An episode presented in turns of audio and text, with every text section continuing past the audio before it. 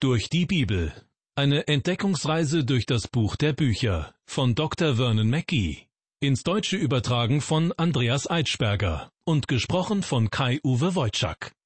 Herzlich willkommen zu einer weiteren Ausgabe der Sendereihe Durch die Bibel. Wir befassen uns schon seit einiger Zeit mit dem neutestamentlichen Hebräerbrief und zurzeit machen wir Zwischenstation im elften Kapitel. In der letzten Sendung war zum Schluss von Abraham und Sarah die Rede und wie sie zu einem Paar wurden. Beide waren damals noch in Ur in Chaldea zu Hause. Doch dann wurde Abraham von Gott aufgefordert, sich auf die Reise nach Kanaan zu machen. Mehr dazu in den nächsten Minuten. Abraham war ein Mann, der von Gott große Verheißungen erhielt. Und doch habe ich mir die Frage gestellt, was genau hat Abraham eigentlich während seines eigenen Lebens erhalten? Was hat er tatsächlich erlebt? Die Erfüllung von ganz großen Verheißungen hat er jedenfalls nicht miterlebt. Was Gott ihm aber gab, war ein Zuhause. Und als er als junger Mann noch in Ur in Chaldea lebte, sprach er eines Tages eine hübsche junge Frau an. Wahrscheinlich kurze Zeit später folgte schon das erste Ich liebe dich und nicht viel später auch Heirate mich. Und so wurden Abraham und Sarah ein Paar. Eines Tages kam Abraham nach Hause. Bis zu diesem Zeitpunkt hatten die beiden einige Götterfiguren zu Hause stehen, denn es war üblich, verschiedene Götzen zu verehren. Doch mit ernstem Gesichtsausdruck sagte Abraham nun zu seiner Frau Sarah, der lebendige Gott hat mich gerufen, er will, dass ich diesen Ort verlasse. Ich kann mir gut vorstellen, was Sarah darauf geantwortet hat. Aber du hast doch ein gut laufendes Geschäft. Alle deine Verwandten leben hier, deine Freunde auch. Und was soll aus meinem Fitnesskurs werden? Und wo soll es überhaupt hingehen? Abraham hätte auf diese Fragen nur mit einem verlegenen keine Ahnung antworten können. Die nächste Frage hätte dann gelautet, was soll das überhaupt heißen, dass Gott dich gerufen hat, wenn du nicht einmal weißt, wohin? Deshalb antwortete Abraham ganz schlicht, Gott wird mich führen, also werde ich mich auf den Weg machen. Woraufhin Sarah einfach nur sagte, ich komme mit. Und so machte sich dieses Paar auf den Weg. Sehr viel Glauben hatten sie nicht im Gepäck, aber sie zogen in das verheißene Land, und Gott erschien Abraham und sprach zu ihm, Abraham, all diese Dinge, die ich dir verheißen habe, werde ich erfüllen, und ich werde dir einen Sohn schenken. Das war wohl der Augenblick, als die beiden beschlossen, ihr Nest zu bauen, wie man so schön sagt, denn schließlich erwarteten sie, bald ihr erstes Kind zu bekommen. Abraham und Sarah besaßen die Basis für das, was man damals wohl als ein frommes Elternhaus bezeichnet hätte. Ein Zuhause, in dem alles in geordneten Bahnen verlief und in dem man sich darauf freute, dass es bald Nachwuchs geben würde. Es war die Art von Zuhause, die sich Gott für junge Paare auch heute wünscht. Eben ein christliches Elternhaus. Um solch ein frommes Heim zu schaffen, ließ Gott Abraham und Sarah nicht an einem Kurs teilnehmen. Er schickte auch keinen Pastor zu ihnen, um sie zu beraten. Vielleicht war das auch gut so, denn ich habe den Eindruck, dass besorgte Pastoren, wie ich selbst einer bin, manchmal zu viele Ratschläge erteilen. Wir sollten jungen Paaren nicht immer sagen, was sie zu tun und zu lassen haben. Denn vieles ist schlichtweg zu idealistisch gedacht und hilft ihnen nicht wirklich weiter. Gott dagegen dachte sehr praktisch und sprach zu Abraham, wenn du so ein Zuhause haben möchtest, wie ich es mir für dich und deine kleine Familie wünsche, dann musst du erstmal die sprichwörtliche Nabelschnur durchschneiden. Du musst dich von deinem alten Zuhause lösen. Du musst deinen Eltern Tschüss oder Shalom sagen. Genau das meinte Gott ganz am Anfang der Bibel, als er sagte, Darum wird ein Mann seinen Vater und seine Mutter verlassen und seiner Frau anhangen, und sie werden sein ein Fleisch. Obwohl Adam und Eva damals selbst keine Eltern hatten, sie waren ja die beiden ersten Menschen, hatte Gott dieses großartige Prinzip schon von Anfang an festgelegt. Liebe Hörer, ich hätte nie gedacht, dass ich einmal selbst ein Großvater sein werde, der anderen Eltern erzählt, wie man ein Kind erziehen sollte. Ja, hin und wieder ist es mir selbst schwer gefallen, ein guter Vater zu sein. Viel einfacher ist es natürlich, anderen gute Tipps zu geben. Aber ich sage Ihnen, meine Frau und ich haben als Eltern Fehler gemacht, und alle anderen Eltern auf dieser Welt werden auch ihre Fehler machen. Und inzwischen bin ich der Überzeugung, Opa und Oma dürfen sich nicht in den Haushalt ihrer Kinder einmischen. Was Abraham betrifft, so hat Gott ihn so weit wie möglich aus dem Einflussbereich seiner Verwandten herausgenommen, damit sie sich nicht einmischen konnten. Und manchmal, wie im Falle Abrahams, ist dies auch eine der Hauptvoraussetzungen für ein frommes Elternhaus. Abraham verließ damals, als er sich aus Ur in Chaldea verabschiedete, ein heidnisches Elternhaus, in dem fremde Götter verehrt wurden. Manchen jungen Paaren, die zu einer christlichen Gemeinde gehören, werden heutzutage bestimmte Regeln und Vorschriften bezüglich der Ehe auferlegt. Wirklich wichtig ist aber, was das Wort Gottes dazu zu sagen hat. Grundlegend ist, dass zwei Menschen, die beide Kinder Gottes sind und die sich gefunden haben, gemeinsam im Glauben leben. Das ist wichtig, denn ihr Zuhause wird niemals ein rundum ideales Zuhause sein. Aber sowohl die Frau als auch der Mann sollten im Glauben leben. Das ist gerade auch dann wichtig, wenn sich Nachwuchs anmeldet. Ich möchte Ihnen sagen, dass ich schon eine sehr, sehr lange Zeit mit meiner Frau verheiratet bin. Doch in vielen Dingen sind wir nicht einer Meinung. Und wissen Sie was? Sie hat das Recht dazu, anderer Meinung zu sein und auch mal falsch zu liegen. Und bisher ist es mir jedes Mal gelungen, zuerst in Gedanken und dann auch tatsächlich meinen Arm um sie zu legen und ihr zu sagen, dass ich sie liebe auch wenn sie in einer bestimmten Sache anderer Meinung war als ich oder sogar Unrecht hatte. Mein Appell vor allem an junge christliche Paare lautet deshalb, versucht erst gar nicht, das ideale christliche Ehepaar zu sein. Und versucht erst gar nicht, das ideale christliche Elternhaus zu schaffen. Es wird euch nicht gelingen. Wichtig ist, dass ihr beide an eurem Glauben an Gott festhaltet und seid darauf gefasst, dass euer Glaube auf die Probe gestellt wird. Abraham und Sarah ist es auch so ergangen. Wegen einer Hungersnot sahen sie sich genötigt, nach Ägypten zu ziehen. Ich stelle mir vor, wie Sarah auf dem ganzen Weg dorthin herumnörgelte, Mensch, Abraham, ich will nicht nach Ägypten. Trotzdem zogen sie nach Ägypten. Dort angekommen hätte er sie fast an jemand anderes verloren, weil er log und so tat, als ob sie nicht seine Frau wäre. Das hört sich nicht gerade nach einem idealen Ehepaar an, oder? Als Abraham Ägypten wieder verließ, um in das verheißene Land zurückzukehren, bekam er dort Ärger mit seinem Neffen Lot. Vielleicht hätte Abraham ihn in Ur in Chaldea zurücklassen sollen. Schließlich aber zog Lot nach Sodom und ließ Abraham oben im Bergland in Ruhe. Auch hier sehen wir wieder, dass weder Abraham noch Sarah die idealen Eltern sein würden. Abraham hatte auch Zweifel.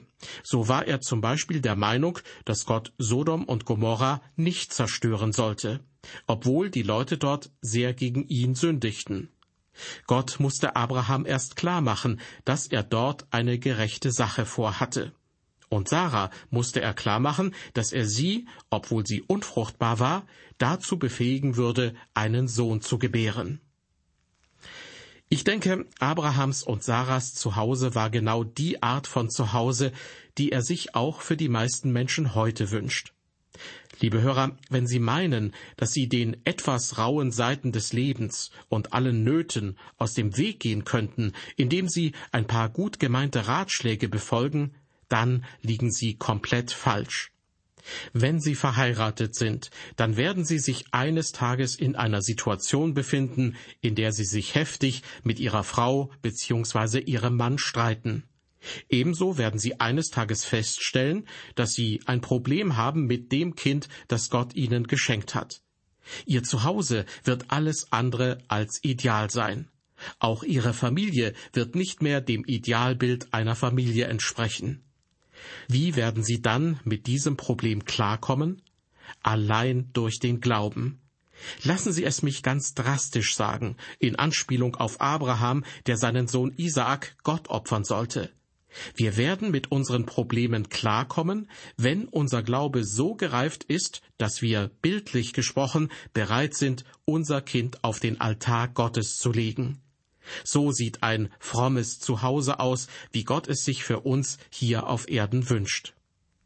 Ich weiß, das ist eine harte Lektion. Aber ich bin davon überzeugt, wenn wir harte Zeiten durchmachen und uns Probleme überhäufen, die wir nicht selbst geschaffen haben, dann möchte Gott unser Lehrmeister sein. Und wenn wir in diesen schwierigen Situationen Gott vertrauen und im Glauben leben, wird er uns dabei helfen, sie zu bewältigen. Abrahams Anbetung im Glauben führte zu Gehorsam in seinem Leben. Deswegen konnte von Abraham gesagt werden, Abraham hat Gott geglaubt und das ist ihm zur Gerechtigkeit gerechnet worden. Wir kehren nun wieder zu unserem Bibeltext zurück, also zum elften Kapitel des Hebräerbriefes. Nachdem dort von Abraham und Sarah die Rede war und wie ihr Sohn Isaak beinahe geopfert worden wäre, lesen wir nun in Vers 20, Durch den Glauben segnete Isaak den Jakob und den Esau, im Blick auf die zukünftigen Dinge. Es fällt auf, dass über Isaak hier nur sehr wenig gesagt wird, insbesondere im Vergleich zu seinem Vater Abraham.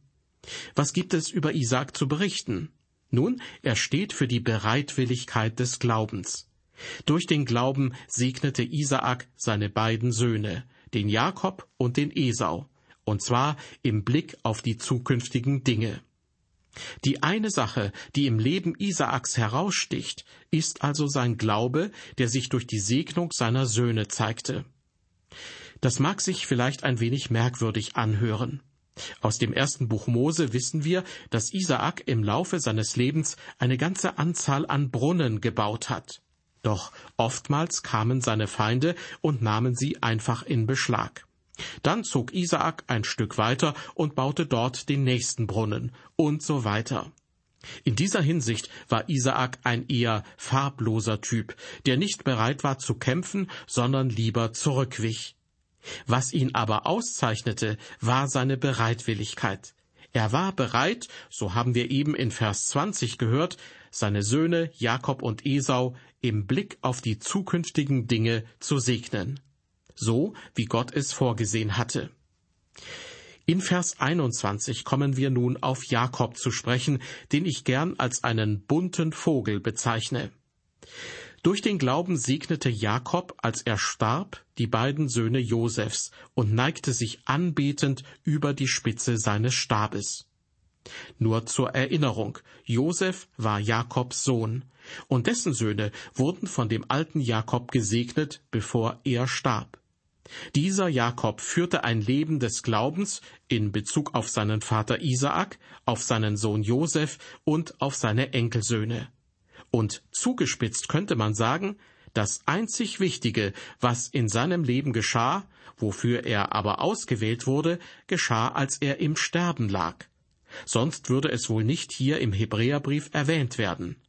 Anders ausgedrückt, als Bibelleser muss man sich bis zum Ende von Jakobs Leben gedulden, um dann wirklich sagen zu können, dass es sich um einen Mann des Glaubens handelte. Kurz vor seinem Tod segnete er seine Enkelsöhne und neigte sich anbetend über die Spitze seines Stabes. Es gibt mehrere Dinge, die wir im Leben von Jakob beobachten können. Ich meine, er ist eine Veranschaulichung der menschlichen Natur und der Tatsache, dass wir durch Gnade errettet werden. Hätte es die Gnade Gottes nicht gegeben, wäre Jakob verloren gewesen. Von sich aus hatte er sich nichts verdient, überhaupt nichts, außer den Tod. Und vergessen Sie nicht, wenn ich sage, Jakob sei eine Veranschaulichung der menschlichen Natur gewesen, dann gilt das auch für uns. Aus uns selbst heraus verdienen wir nichts, außer den Tod. Hudson Taylor, der Gründer der China-Inland-Mission, erzählte einmal die Geschichte eines jungen, selbstbewussten Missionars, der zusammen mit seiner Frau seinen ersten Posten antrat. Eines Tages kam dieser junge Mann zu Hudson Taylor und teilte ihm mit, dass es ihm sehr schwer fallen würde, sich selbst nicht so wichtig zu nehmen. Junger Mann, bekam er zur Antwort, Sie sind nichts, ob Sie es glauben oder nicht. Diesbezüglich können Sie sich auf Gottes Wort verlassen. Wie gesagt, dieser Jakob, von dem uns die Bibel berichtet, ist ein Abbild unserer menschlichen Natur. Im ersten Buch Mose Kapitel 25 lesen wir, dass Jakob und sein Zwillingsbruder Esau bereits im Mutterleib miteinander kämpften. Jeder von den beiden versuchte die Oberhand zu gewinnen, sehr zum Leidwesen ihrer Mutter, die das zu spüren bekam. Jakob wurde zwar als Zweiter geboren, hielt sich aber an der Ferse seines Bruders fest. Er war ein Fersengrabscher, und das sein ganzes Leben lang. Jakob war auch ein Betrüger und ein Schelm. Gott aber hat sein Leben verändert. In Bezug auf seinen Vater war er ein Betrüger gewesen. Gott hatte Jakob zwar den Segen verheißen, aber er war ungeduldig. Er entriss ihn seinem Bruder Esau auf sehr betrügerische Art und Weise. Dadurch wurde er gezwungen, sein Zuhause zu verlassen und eine Nacht in Bethel zu verbringen, wo ihm Gott erschien. Doch in seinem Leben fand dadurch keine bleibende Veränderung statt.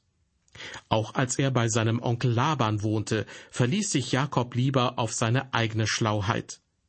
Schließlich musste Gott ihn sogar aufhalten, als er ins Land seiner Väter zurückkehrte. An jenem Abend rang der Herr mit ihm am Ufer des Flusses Jabok, und Gott fügte ihm eine Verletzung zu, so dass er fortan hinkte. Irgendwie musste er ihn ja zur Vernunft bringen.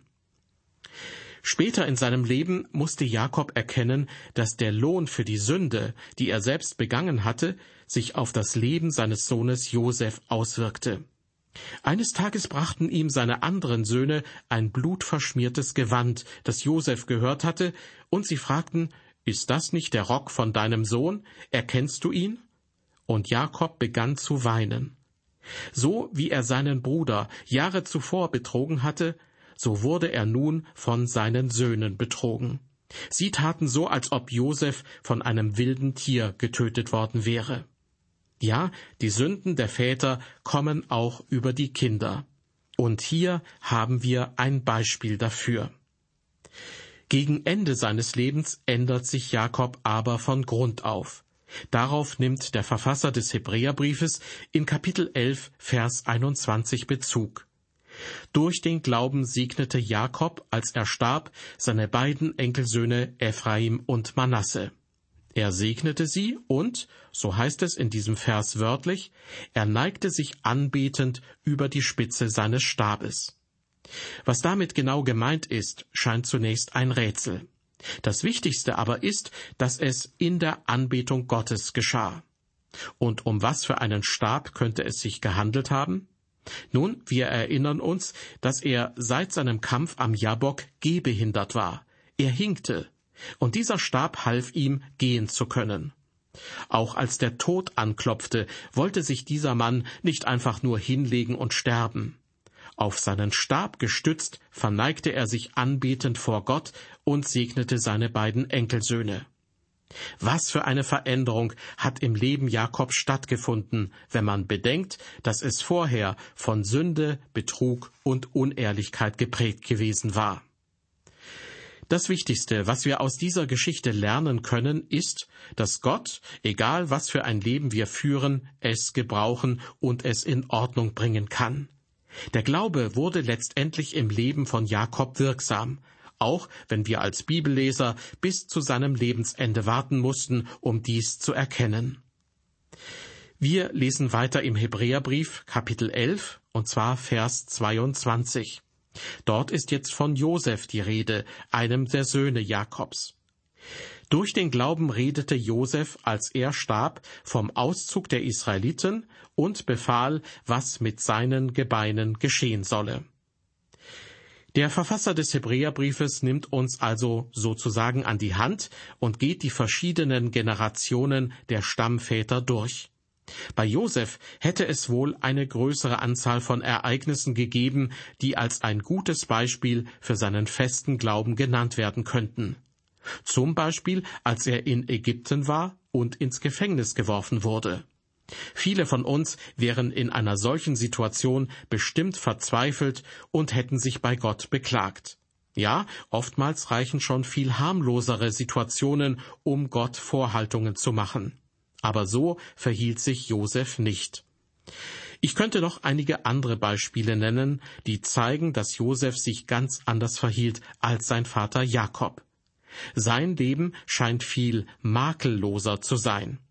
Doch ob es das wirklich war, dazu mehr in unserer nächsten Sendung.